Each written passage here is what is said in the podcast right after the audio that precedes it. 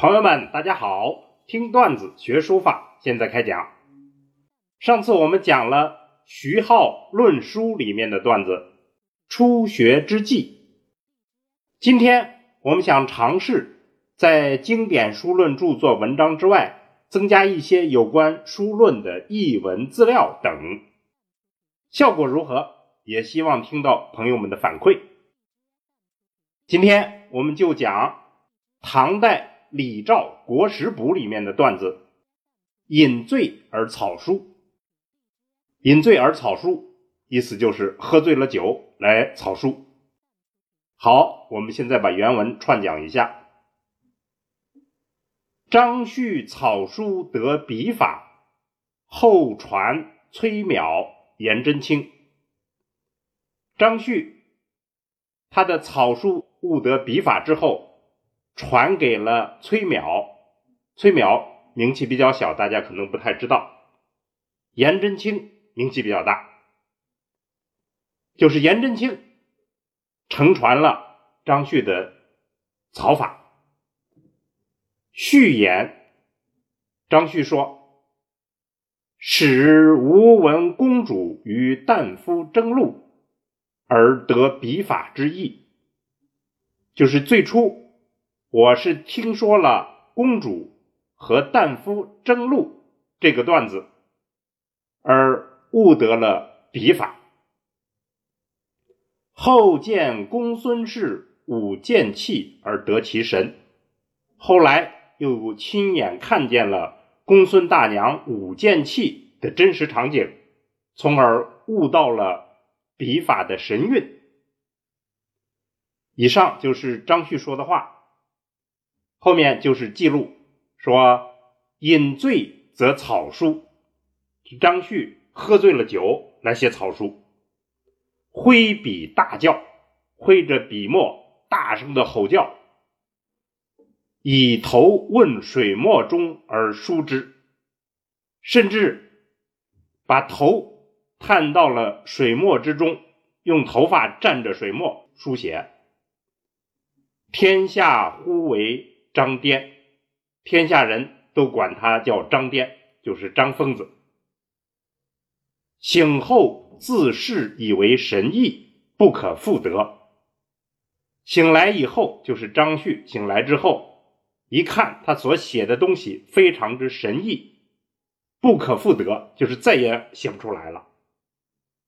后被言笔札者欧于楚薛。后代讲到书法，必讲欧阳询、虞世南、褚遂良、薛稷等等这些大家，或有议论，有时候还有不同的言论、不同的评论。至长史无谏言，论到张长史就是张旭，却没有异议，意思就是大家都认为他很棒、很好、非常漂亮。这就是这个段子的内容。我们现在把这个段子再诵读一遍：张旭草书得笔法，后传崔邈、颜真卿。序言：使吴文公主与旦夫争路，而得笔法之意。后见公孙氏舞剑气。而得其神，饮醉则草书，挥笔大叫，以头问水墨中而书之。天下呼为张颠。醒后自视以为神意，不可复得。后辈言笔札者，欧于楚薛。或有议论，至长史无谏言。好，我们下面做一个解析。这个小故事不是要论书，而是记录史料。但是它比普通的论书还要经典，它向我们解释了书法史上最神奇的笔法的问题。这个问题的真相。张旭的笔法从哪儿得来的？来自于《公主与旦夫争路》这个段子，但这还只是意趣。笔法的神韵，则来自公孙大娘舞剑器的表演。这也就是说，来自生活，在生活中间悟到了笔法。但是接下来更精彩，得了笔法之后怎么办呢？忘掉，彻底忘掉。要知道。人得了一件珍贵的东西，不容易忘掉，那怎么办？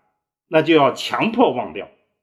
怎么强迫忘掉？就是喝醉，失去理性，然后还要狂呼乱叫，然后再去草书。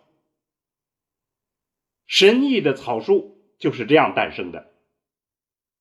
我们这儿想引《中庸》里面的话，叫“率性之谓道”，道。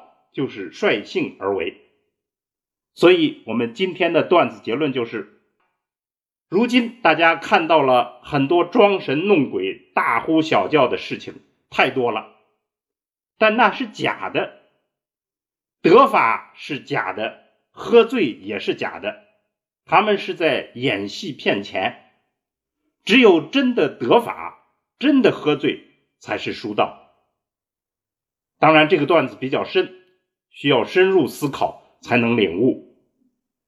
好，这个段子我们今天就讲到这儿。听段子学书法，我们下次再见。